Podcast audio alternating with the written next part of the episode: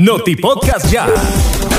El ciudadano Johnny José Valle Cruz, de 42 años, pereció ahogado la tarde de lunes en el río Paso Real de Panaloya, ubicado en Malacatoya, Granada. Cazadores de noticias dijeron que Valle Cruz llegó a ingerir licor con tres amigos y al intentar cruzar el río fue arrastrado por las corrientes. El cuerpo de la víctima fue rescatado horas después por bomberos y miembros de la Fuerza Naval. Con este deceso, tu nueva radio ya contabiliza 41 personas ahogadas en lo que va del año 2022.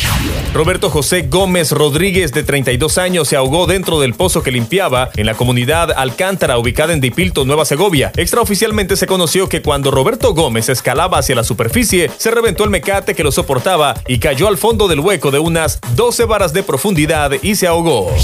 La Policía Nacional informó la captura de un sujeto de apellido Ortiz, de 17 años, autor del asesinato a navajazos de la ginotegana Britney Olivas Herrera, de 17 años, cuyo cuerpo fue encontrado el pasado sábado en un basurero clandestino de la comarca La Quinta, ubicado en la carretera Estelí Concordia. La mamá de la ahora Oxisa relató que Britney Olivas estaba embarazada del asesino. Para eso había viajado a Estelí para darle la noticia, pero el desalmado terminó quitándole la vida.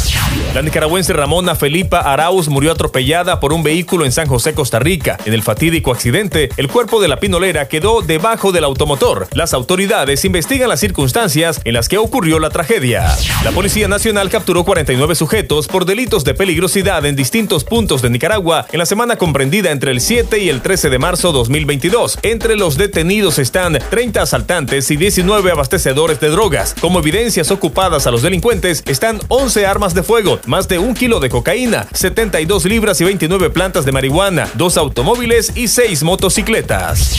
Convertida en escombros quedó la humilde vivienda de doña Xochil Caballero de 36 años al incendiarse la tarde de lunes en el barrio Sutiaba de la ciudad de León. De momento se desconocen las causas que provocaron el siniestro que acabó con la humilde estructura de zinc y madera. Otro incendio en vivienda con pérdidas totales se registró en el barrio 30 de mayo del municipio de San Carlos en el departamento de Río San Juan. En el hecho no se reportan personas lesionadas, pues sus habitantes lograron salir a tiempo de la casa.